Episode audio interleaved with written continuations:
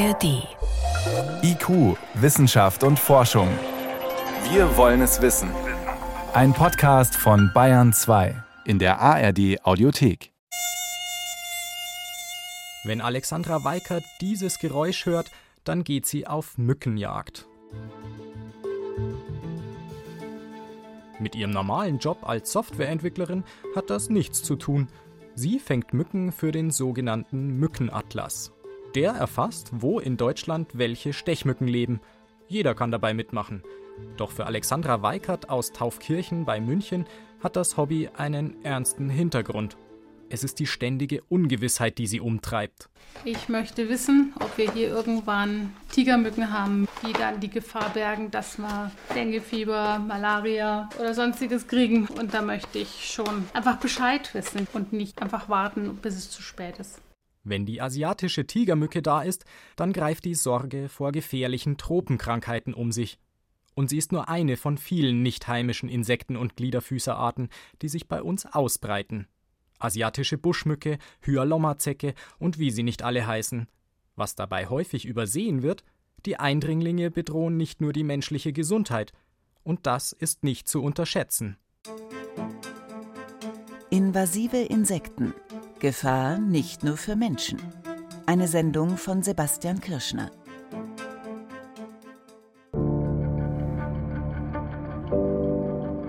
Kapitel 1 von Killermoskitos und Monsterzecken.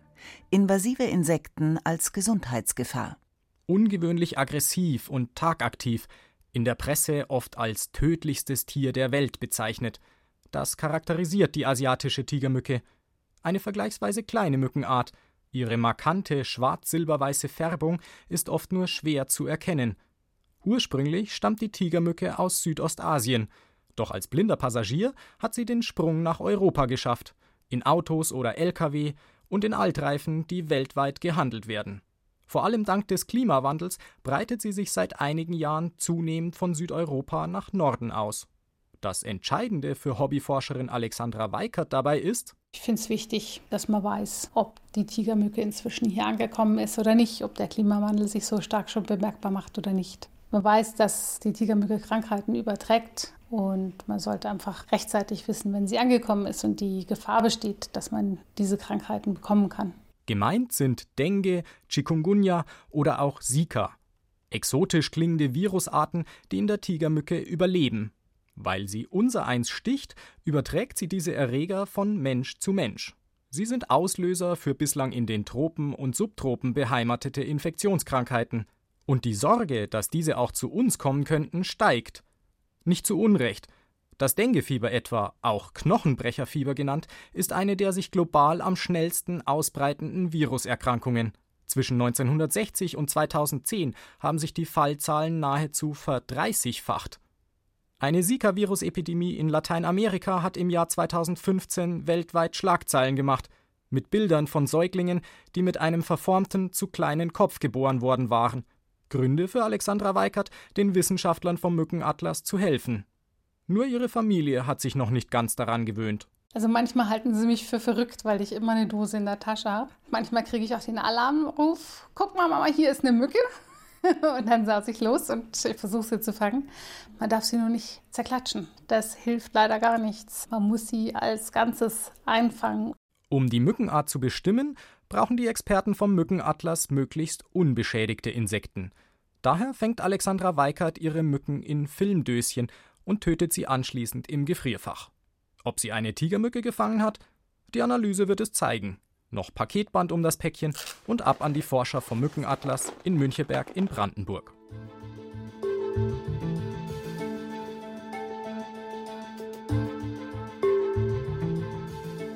Die Ausbreitung nicht heimischer Arten, sie treibt auch die Wissenschaftler des Mückenatlas am Leibniz-Zentrum für Agrarlandschaftsforschung um. Mehrere Zehntausend Einsendungen von Bürgerforscherinnen und Forschern aus ganz Deutschland hat Mückenexpertin Doreen Werner bisher bekommen. Daten, die Sie und Ihre Kollegen dringend brauchen. Können wir uns die gleich mal angucken. Die Menschen bekommen natürlich mit in ihrem sozialen Umfeld, wo Mücken aktiv sind. Und wir sind auf diese Zusendungen angewiesen, weil wir über diesen Weg sehr kostengünstig und effektiv die Tigermücken und ihr Vorkommen erfassen können. Alle bisherigen Tigermückenpopulationen in Deutschland wurden mit Hilfe des Mückenatlas entdeckt, sagt die Biologin. So viele Fallen könne sie gar nicht aufstellen, um das zu erreichen. Und Doreen Werners Daten zeigen, dass es der asiatischen Tigermücke bei uns längst nicht mehr zu kalt ist, um hier dauerhaft zu überleben. Bisher ist es so, dass sie in verschiedenen Bundesländern bereits etabliert ist, also in Baden-Württemberg, Thüringen und Hessen. Und wir haben Versuche mit diesen Populationen und mit anderen weiter südlicheren vorkommenden Populationen durchgeführt. Und es zeigt sich, dass die bereits in Deutschland etablierten Populationen sehr, sehr anpassungsfähig sind und auch längere Frostperioden im Freiland überstehen können und dann auch ihre Entwicklung fortsetzen können. Damit ist die Tigermücke längst nicht allein, weiß Doreen Werners Kollege Helge Kampen vom Friedrich-Löffler-Institut für Tiergesundheit in Greifswald, das ebenfalls am Mückenatlas mitarbeitet. Der Infektionsbiologe berät Behörden und Verbände über das Risiko, das von blutsaugenden Gliedertieren ausgeht, die Krankheitserreger auch an den Menschen übertragen, vor allem von Zecken oder Stechmücken. Wir haben weitere invasive Stechmückenarten, die in Deutschland, man kann sagen, heimisch geworden sind, noch insgesamt vier weitere. Das ist die asiatische Buschmücke bzw. japanische Buschmücke. Dann haben wir auch noch die koreanische Buschmücke. Das sind also auch zumindest nach Ergebnissen aus dem Labor Überträger von Krankheitserregern. Ebenso geht es der tropischen Riesenzecke Hyalomma hierzulande offenbar immer besser. Eine flinke Jagdzecke, die ihre Opfer bisweilen 100 Meter weit verfolgt. 2018 wurde sie zum ersten Mal gehäuft in Deutschland beobachtet. Im Sommer 2019 hat sich durch sie erstmals ein Mensch in Deutschland mit Fleckfieber infiziert. In anderen Ländern überträgt Hyalomma das Krim-Kongo-hämorrhagische Fieber. Die Infektionskrankheit kann in kurzer Zeit Blutungen am ganzen Körper verursachen. In drei von zehn Fällen verläuft sie tödlich. Und das innerhalb von zwei Wochen.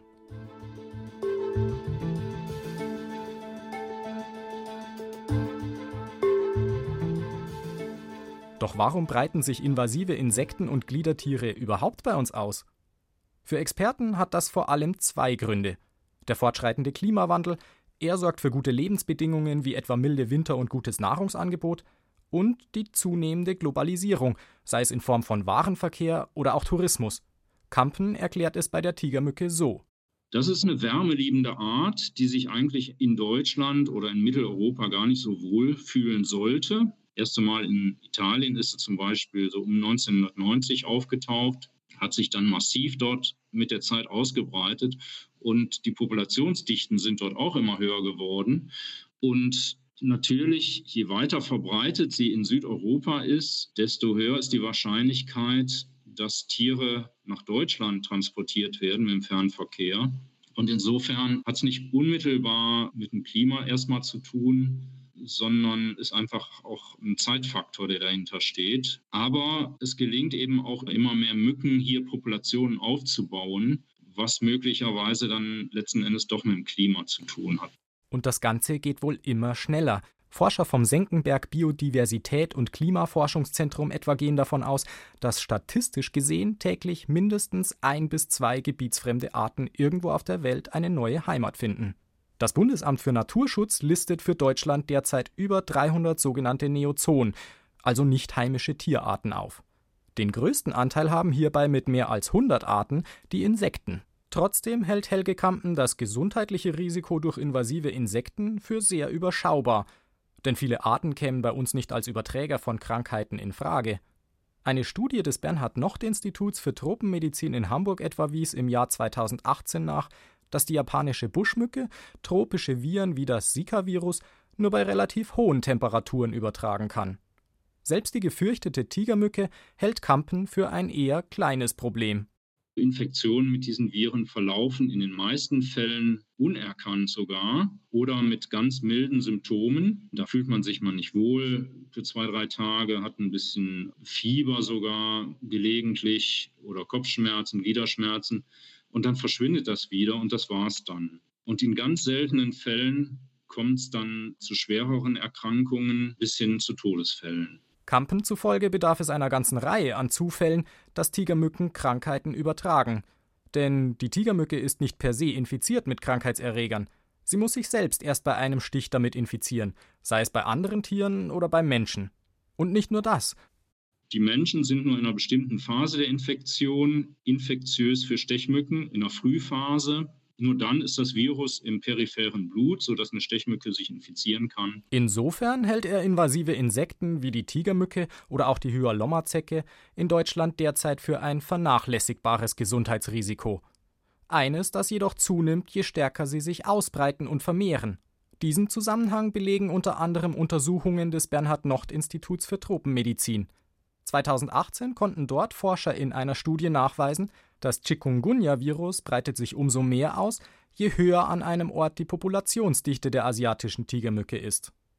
Gleichzeitig warnt Infektionsbiologe Kampen vor einem einseitigen Blick auf invasive Insekten, denn mit fortschreitendem Klimawandel steige auch das Infektionsrisiko durch hiesige Arten.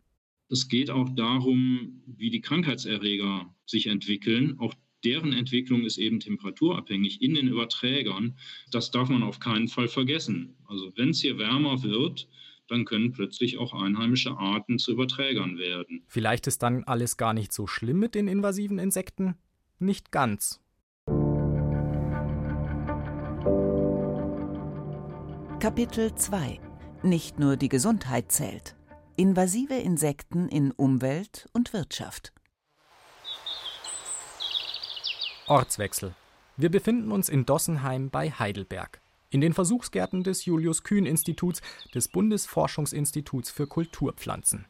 Auf den ersten Blick sehen die Kirschen hier an den Bäumen von Heidrun Vogt dunkelrot, verführerisch reif und lecker aus. Das ist das Problem. Man kann sich täuschen lassen am Anfang auf den ersten Blick, aber wenn man dann die Kirsche ein bisschen dreht und vor allen Dingen bei so einem Bündel nach innen geht, dann sieht die nicht mehr so schön aus. Das heißt, die Larven ernähren sich vom Fruchtfleisch und dadurch wird natürlich die Kirsche auch zusammenfallen.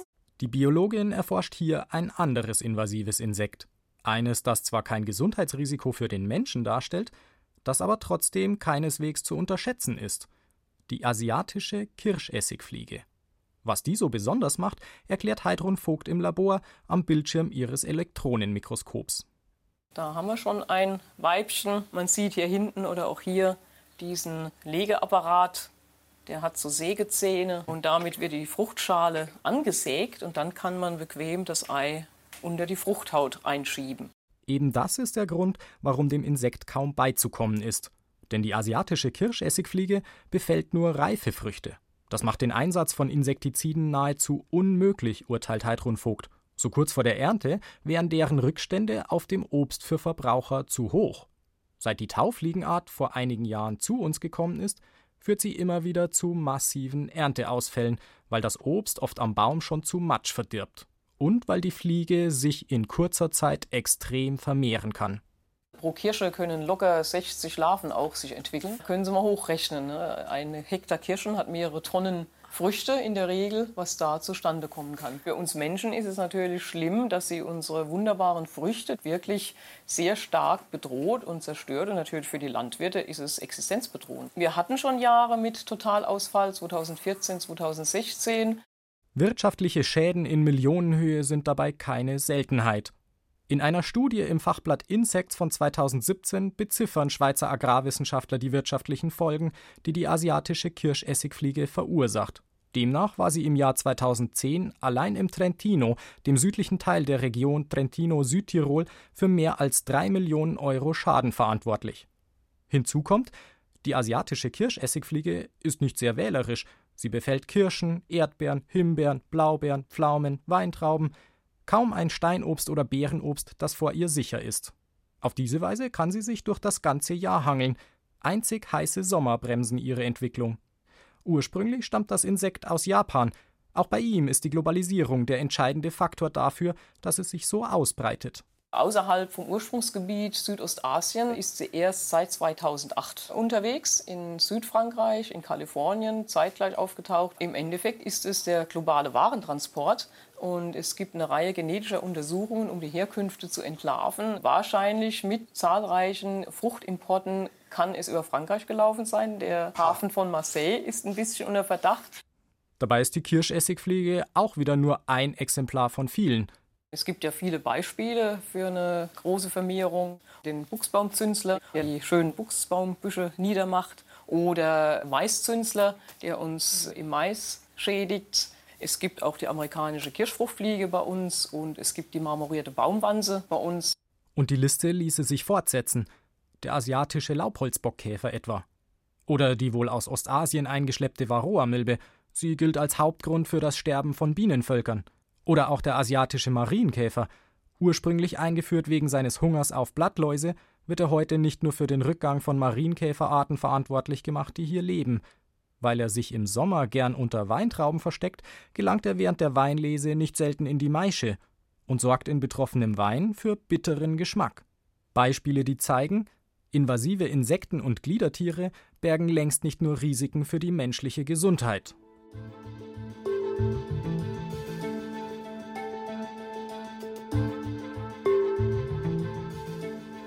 Ortswechsel.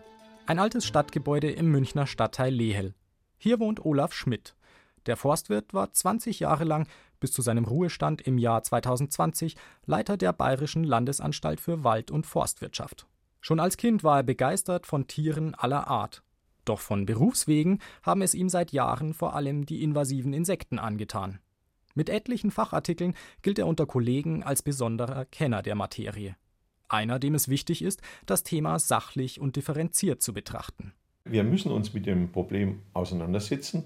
Aber ist es wirklich ein Problem? Es kann ein gesundheitliches Problem sein, wenn man an die Zecken, die südländischen denken oder Hundezecke oder Auwaldzecke oder an die Tigermücke und Westnil-Virus und solche Geschichten. Es ist meistenteils ein ökonomisches Problem, wirtschaftliche Schäden in der Landwirtschaft. Zahlen hierzu lieferte im Juli 2021 etwa ein internationales Team von Wissenschaftlern in einer Studie im Fachblatt Neobiota. Mithilfe der Datenbank Invacost untersuchten sie die wirtschaftlichen Schäden durch gebietsfremde Arten. Derzufolge haben die in Europa durch invasive Insekten verursachten wirtschaftlichen Kosten, etwa durch vermehrte Insektenschutzmittel, verminderte Ernten oder verdorbene Waren, allein im Jahr 2015 fast 900 Millionen Euro betragen. Tendenz steigend. Und mit den weiter steigenden Invasionsraten ist eine Änderung nicht in Sicht, glaubt auch Olaf Schmidt. Die einzelne Art etabliert sich vielleicht nicht schneller als vor 20 oder 50 Jahren, aber es kommen einfach mehr Arten zu uns und die Chancen, durch Klimawandel sich bei uns anzusiedeln, sind einfach größer geworden. Die größten Kosten verursachen in Deutschland Arten wie der westliche Maiswurzelbohrer, die Rostkastanien-Miniermotte, sogar der Kartoffelkäfer, noch deutlich vor einem aktuell so gefürchteten Holzschädling, dem asiatischen Laubholzbockkäfer. Und das macht auch ein Problem deutlich. Der Begriff invasive Art wird unterschiedlich wahrgenommen und verwendet. Die Biologen sehen den Begriff invasiv wertneutral. Invasiv ist eine Tierart in einem Gebiet, wo sie jetzt sich etablieren kann, obwohl sie dort nicht heimisch ist. Ne? Die Naturschutzseite belegt den Begriff negativ. Invasiv ist eine Bedrohung. Hinzu kommt, in beiden Fällen geht es zwar um Arten, die erst durch den Menschen ihr heimisches Gebiet verlassen konnten und sich nun ausbreiten, aber wo die zeitliche Grenze ziehen zwischen heimisch und nicht heimisch? Für viele Wissenschaftler ist der entscheidende Zeitpunkt das Jahr 1492. Mit der Entdeckung Amerikas hat der weltweite Handel so zugenommen, dass der Mensch die Ausbreitung von Arten massiv beschleunigte.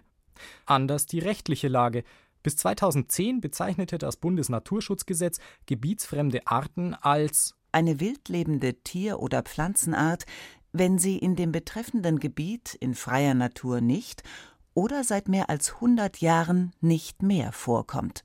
In der aktuellen Fassung fehlt ein solcher Zeitraum. Für Olaf Schmidt wenig konkret, mit zu viel Spielraum. Denn welcher Status quo zählt, wenn wir Natur schützen wollen? Und nicht nur das kritisiert er. Häufig wird immer genannt, die neuen Arten verdrängen einheimische Arten. Und dieses Argument ist das Schwächste. Das mag vielleicht mal zutreffen, aber in den meisten Fällen ist es einfach nur so in den Wind gesprochen. Die ökologischen Probleme sind in den meisten Fällen nicht zu belegen.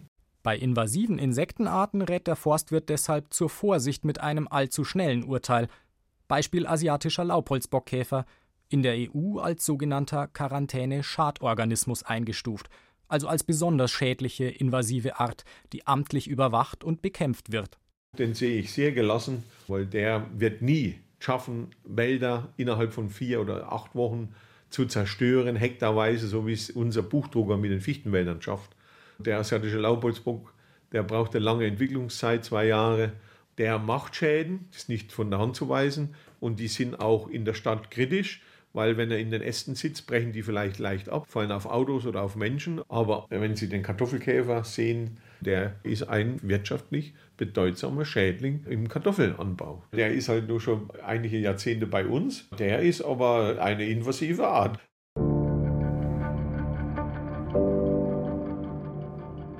Kapitel 3 Alles im Fluss.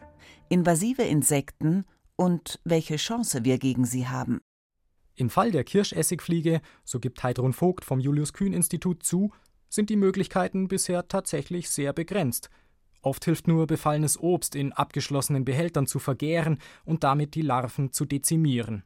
Mit ihren Kollegen in Dossenheim forscht die Biologin derzeit unter anderem an natürlichen Gegenspielern, etwa verschiedene Schlupfwespenarten, die als Parasiten die Larven der Kirschessigfliege befallen und die Schädlinge dadurch abtöten.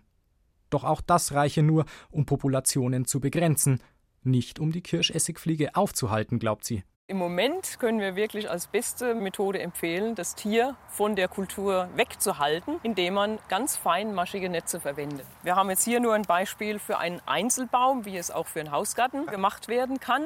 Und sowas kann man auch im großen Stil über eine ganze Kirschplantage installieren. Etwas anders sieht es aus bei Tigermücken, erklärt Mückenexpertin Doreen Werner. Im Fall der Einsendung von invasiven Arten, zum Beispiel auch von der asiatischen Tigermücke, läuten natürlich die Alarmglocken.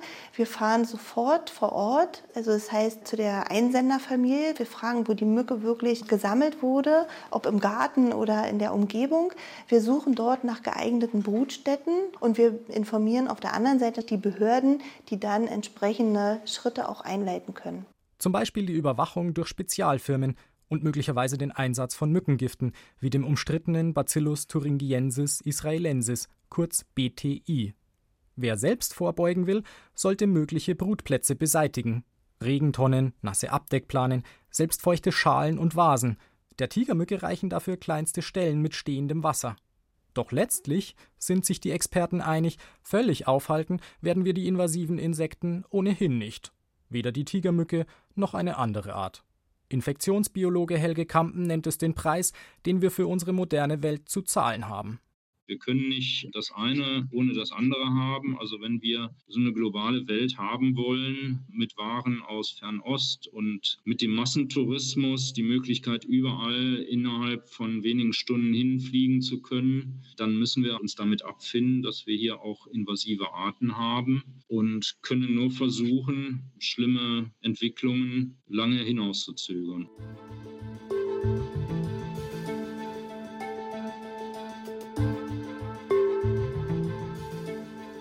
Zurück bei Mückenjägerin Alexandra Weikert. Per E-Mail erfährt sie von den Experten des Mückenatlas endlich Näheres. Sie ist gespannt, welche der etwa 50 in Deutschland vorkommenden Stechmückenarten sie gefangen hat. Also diesmal ist es ein Stechmückenweibchen der Art Culisita annulata, eine Ringelschnarke, die besonders durch ihre Größe und Färbung auffällt. Und die Culisita annulata ist die häufigste Art in Deutschland. Aufatmen in Taufkirchen. Eine Tigermücke ist es, zum Glück also auch diesmal nicht. Aber Alexandra Weikerts Jagd geht weiter, denn viele andere Optionen, als möglichst gut über die Verbreitung der neuen Arten Bescheid zu wissen, gibt es nicht. Sie hörten IQ Wissenschaft und Forschung. Heute mit dem Thema Invasive Insekten. Gefahr nicht nur für Menschen. Eine Sendung von Sebastian Kirschner. Redaktion Helmut Nordwig.